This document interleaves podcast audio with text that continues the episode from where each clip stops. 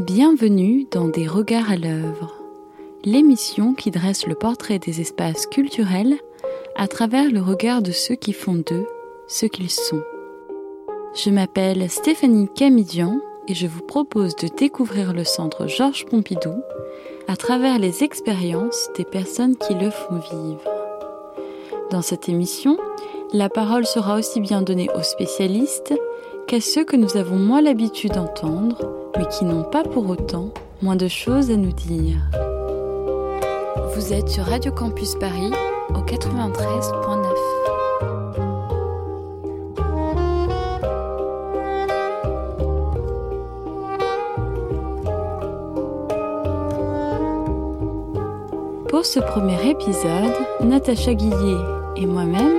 allons vous présenter quelques-unes de nos expériences marquantes de ce lieu qui a inspiré cette émission.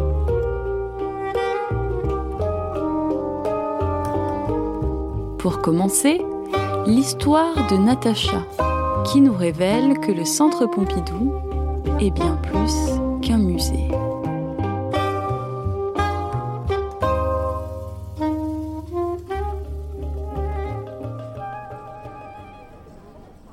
Quand je suis arrivée à Paris, j'étais en école d'art appliqué. Et les professeurs nous ont vivement conseillé en fait d'aller dans certains musées euh, pour commencer en tout cas. Et même de prendre un laissez-passer au centre Pompidou parce qu'on aurait sûrement beaucoup de choses à y faire. Après, j'imagine qu'on a dû aller en groupe. Et ensuite, j'ai eu aussi des projets avec des étudiants. Et, et en fait, je pense que très vite, quand même, j'ai dû euh, par moi-même y retourner euh, pour aller au musée, pour aller à la bibliothèque et juste pour être dans ce lieu parce que je m'y sentais bien en fait très rapidement. Ce musée permet vraiment à beaucoup de gens d'accéder à des différences de pas mal d'autres centres culturels où on trouve euh, des gens qui viennent travailler, des gens qui viennent juste flâner, des gens qui viennent en famille euh, le week-end, euh, des SDF qui trouvent refuge dans les livres. Enfin, les portes sont quand même assez ouvertes, même si ces dernières années ça s'est resserré à cause de tous les problèmes de sécurité. Moi j'étais aussi brassée dans cette foule et c'était ouais, c'était important aussi ça. Euh, il y avait une dynamique comme ça très très euh, très très euh, pluridisciplinaire et, qui mélangeait tous les statuts, tous les âges, tout, tous les pays. C'est vrai que c'était c'est très riche même comme espace juste pour observer en fait même en tant qu'artiste. C'est un lieu euh, très très très puissant en fait le Centre Pompidou par rapport à ça. On y vient, on n'a pas forcément grand chose à y faire, mais juste en tant que regardeur, il se passe plein plein de choses et il y a plein de gens et il y a plein de scènes, il y a plein de choses cachées aussi. Enfin, ouais, c'est vraiment c'est très riche comme, lieu. Tout le côté euh, musée euh, est presque secondaire en fait. Parce qu'au départ, on m'a engagé à y aller pour ces raisons-là. Et en fait, si je suis revenue, c'était probablement pas pour ça. C'était vraiment parce que c'était un lieu ressource, mais vraiment plus euh, dans le niveau de quelque chose d'un confort ou d'une familiarité qui était autre que. Et j'ai même honte quand on, je me rends compte que je ne connais pas bien du tout les collections permanentes du centre. Enfin, je les ai pratiquement jamais visitées sérieusement et ça montre bien que je viens pas du tout pour ça en fait à la base et que je m'y retrouve par hasard mais que mon objectif premier est tout autre mais que justement ça montre aussi que ça peut ça invite les gens à venir et à découvrir l'art sans avoir vraiment prévu ça en fait parce que on tombe dedans un peu par hasard juste en étant dans le centre Pompidou on est attiré par des choses et du coup on va aller visiter des, lieux des artistes des, des choses de l'histoire enfin qu'a priori on n'aurait pas été voir sinon. Enfin, il y a des attirances comme ça qu'on contrôle pas en fait dans ce musée ou, des, mouvements de groupe même, mais finalement on se laisse embarquer et on y passe la journée sans s'en rendre compte. Quoi. Je me souviens d'une exposition en particulier qui m'avait euh, marqué. Alors peut-être parce que j'étais dans une disposition particulière aussi où j'avais vraiment besoin de trouver un lieu euh, ressource et cette exposition était c'était donc Dominique González Foester, je crois. Et c'était une exposition configurée comme des pièces de maison. Et donc j'ai vraiment euh, pris littéralement euh, cet espace comme une maison où, où je pouvais circuler entre une chambre, une espèce de salle de réunion, euh, un gazon. et il y avait des ambiances sonores aussi. Je me souviens qu'il y avait des, des, choses comme la pluie. Et, Et en plus, on avait vu sur l'extérieur, donc on était comme une espèce d'aquarium, mais comme dans une espèce de maison où les gens pouvaient nous voir. Et c'était une exposition, quand j'y allais, elle était assez, euh, assez peu fréquentée, donc j'étais vraiment dans ma maison. Et comme je venais à des horaires en fait très différents, ça pouvait m'arriver de venir demain, parce qu'on pouvait s'installer en fait, donc je pouvais tout à fait dormir sur un lit et euh, ou lire dans un coin, euh, manger, enfin manger peut-être pas, mais en tout cas je, le faisais sans problème. Et, et d'autres d'autres visiteurs ont fait ça aussi, c'était très drôle. Enfin, on avait des fois des espaces réservés et on s'amusait à dire mais bonjour, tu es dans ma chambre. Enfin, c'était très drôle. Et vraiment, oui, je venais y passer des fois des heures. Il y avait, je crois bien, des hamacs où j'ai pu peut-être vraiment faire des siestes. Et, euh, et même, enfin, visuellement, en fait, j'apparaissais comme quelque chose qui faisait partie de l'exposition. Je me souviens que, je sais pas si je le faisais exprès, mais j'étais assortie à l'espace. C'était une chambre un peu marron et j'étais un peu dans les mêmes tons. Et vraiment, les gens ont- sont venus me voir à la fin de l'expo et m'ont dit, euh, vous êtes performeuse? Donc vraiment, ils pensaient que je faisais partie intégrante de la- l'installation. C'était vraiment très drôle. Et pour moi, c'était des moments très, très précieux aussi de ressources, de repos, de, contemplation, euh, et puis de, contact ou de communication avec des gens que je ne connaissais pas. Donc, ouais, c'était une très, très belle expo où, où j'ai passé vraiment, ça se compte en heures, euh, du temps. quoi. Et en plus, je pense que j'étais en période de, de rendu universitaire où j'avais vraiment absolument pas le temps de justement de prendre le temps et moi j'y venais vraiment comme me ressourcer quoi.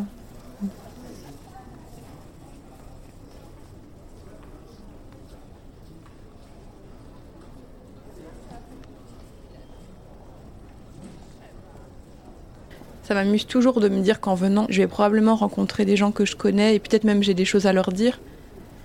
Et euh, mais oui, enfin, je, me considère vraiment comme maintenant une habituée de la maison et je suis pas la seule dans ce cas-là. C'est vrai qu'il y a vraiment des gens qui passent beaucoup beaucoup de temps au centre euh, pour des raisons tout à fait différentes. Mais mais moi, c'est vrai qu'à plusieurs reprises, on a vraiment cru que je travaillais ici ou que j'avais des même des interventions artistiques, ce qui était aussi quelque chose que j'essayais de mettre en place. Donc c'était très drôle de, ce trouble en fait dans ce que je venais y faire. euh, parce que j'en ai pas mal joué aussi en venant avec euh, justement euh, comme si vraiment j'étais programmée dans,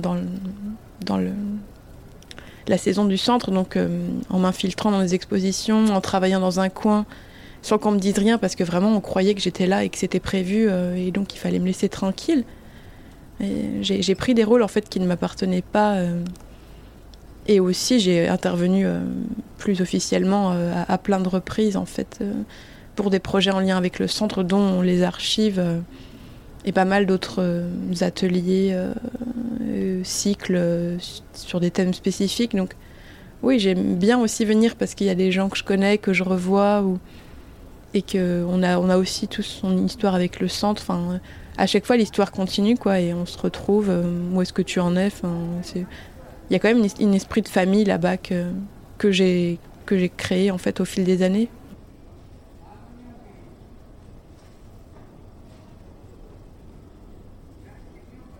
Une personne qui fréquente beaucoup, euh, avec qui j'avais sympathisé, a voulu m'inviter comme ça sur un coup en Italie, parce qu'elle y partait, euh, je pense, en vacances. Et euh, j'étais en train de travailler sur mon mémoire, il me semble, et puis euh, déjà elle voulait m'aider pour mon mémoire. Et elle voulait, euh, elle voulait m'emmener découvrir l'Italie en fait. Et j'étais, j'étais très très prise à ce moment-là, mais je pense que vraiment sinon on, on l'aurait fait quoi. Et c'est, c'est une personne, enfin on a, on, on est, ouais, on est très éloignés en âge, on, on se connaît, on s'est vu peut-être deux fois et et il y a eu tout de suite une espèce de complicité en fait avec ce lieu. C'est ce lieu qui nous a réunis parce qu'on on y trouvait quelque chose qui, qui nous rapprochait. Et, et bon, forcément, on avait aussi beaucoup de, de choses qui pouvaient correspondre artistiquement. On, s'est croisés à d'autres endroits de Paris, par contre, par hasard ou pas par hasard aussi.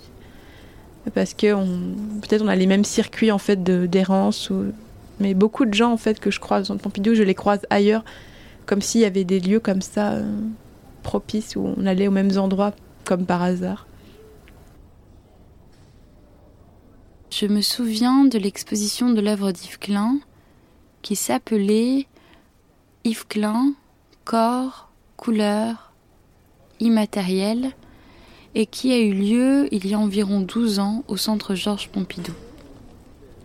Cet événement m'a beaucoup marqué. Je pense qu'il a vraiment été décisif dans mon parcours de chercheuse et d'artiste.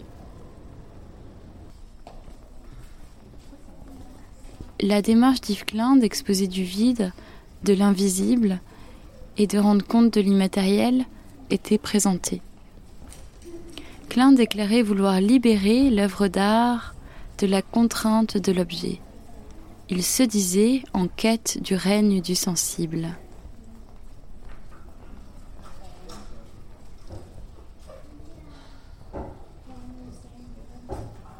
Ces idées ont beaucoup nourri mon imaginaire.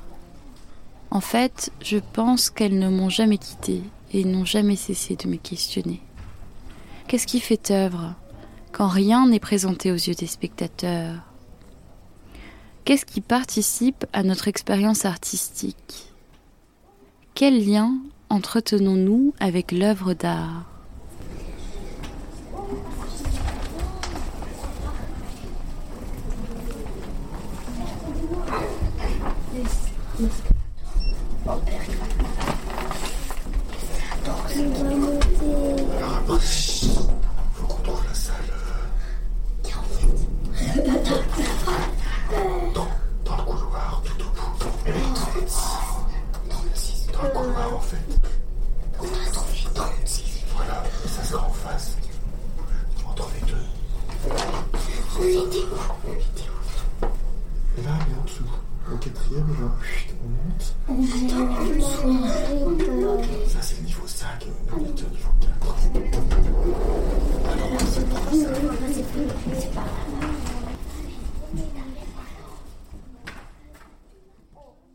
j'avais envie de changer de point de vue, de, me retrouver de l'autre côté, pour essayer de saisir quel rapport les visiteurs entretiennent aux œuvres. Qu'est-ce qui se joue dans ces espaces d'exposition? Qu'est-ce que ces lieux ont de singulier? Et euh, je voulais également voir le regard que je porte aux œuvres évoluer Qu'est-ce qui se passe quand on regarde une œuvre pendant 20 minutes Pendant une heure, deux heures, trois heures, six heures, qu'est-ce qui se passe quand on cohabite avec les œuvres Et donc, il y a environ sept ans, j'ai travaillé en tant qu'agent d'accueil et de surveillance, c'est-à-dire en tant que gardienne de musée, au centre Georges Pompidou. On peut regarder autour sans la voir car la limite de notre champ visuel se situe au-delà de ses bords. C'est hyper intéressant ça. Ah ouais, ça, c'était là. Mais du coup c'est ça, c'est-à-dire que où est-ce qu'elle est, finalement on est dessus, on voit autre chose. Enfin, ça c'est vachement, vachement intéressant par rapport ici. Au centre, je passais mes journées dans un espace à moitié entre le réel et l'imaginaire. C'est une drôle de stature que d'être à côté des œuvres et d'observer les visiteurs les regarder, de les voir entrer dans cet état de contemplation, de les voir pendant un instant plus ou moins long, happés par leurs pensées, oublier la présence de l'autre. Les visiteurs des musées et des, des expositions en général font presque toujours l'expérience des œuvres en présence d'un agent d'accueil et de surveillance. Cette personne est là, dans son rôle. Elle veut nous dire ne touchez pas aux œuvres, ne prenez pas de photos, parlez moins fort, etc. Mais elle n'est pas là en tant qu'individu. Enfin, elle s'efface. Il y a cette présence qui n'est pas invisible, mais qui s'efface. Et cette présence, on la ressent. Et donc, même si on tend à l'oublier, elle a un impact sur notre expérience des œuvres. Je vous embête encore une minute. C'est pas grave, c'est pas grave. C'est pas grave. Ah, c'est là. Quand même pour revenir là-dessus. Hein. Alors, pourquoi ça c'est considéré comme de l'art à votre avis, qu'est-ce qu'on est censé faire, nous, spectateurs, quand on est devant une toile comme ça? Dessiner dessus. Ah. Imaginer ce qu'on peut mettre. Voilà. En fait, justement, c'est une œuvre qui vous laisse toute la liberté d'imaginer ce que vous voulez. hein. Est-ce qu'on peut dire que c'est universel Bah oui. Allez-y, madame. Tout le monde peut la comprendre. Est-ce qu'il y a besoin de références culturelles pour la comprendre là Voilà. Madame, madame, madame, faut pas marcher dessus, vous allez payer, vous allez, C'est stressant de marcher dessus.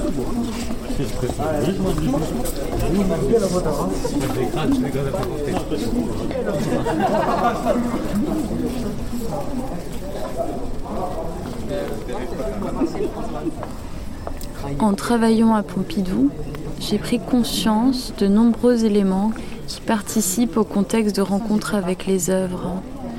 Et il m'a paru évident que l'expérience des visiteurs se fait dans un contexte qui dépasse celui du musée et des espaces d'exposition. Cette expérience se fait au centre Georges Pompidou, qui est un lieu un peu hybride qui regroupe plusieurs espaces.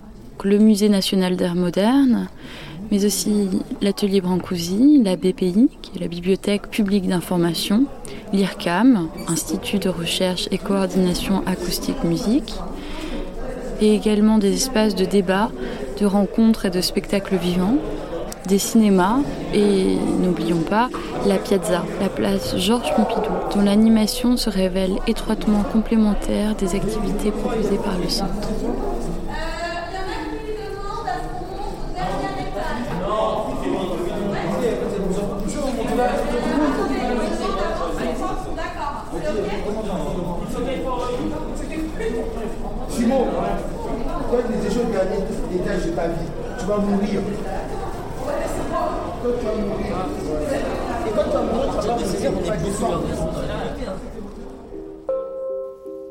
C'était Des regards à l'œuvre. Pour la suite de cet épisode, nous vous donnons rendez-vous chaque premier vendredi du mois à 18h. Nous vous remercions de votre précieuse écoute et vous souhaitons un excellent week-end. Vous pouvez trouver le podcast de cette émission à l'adresse suivante www.radiocampusparis.org.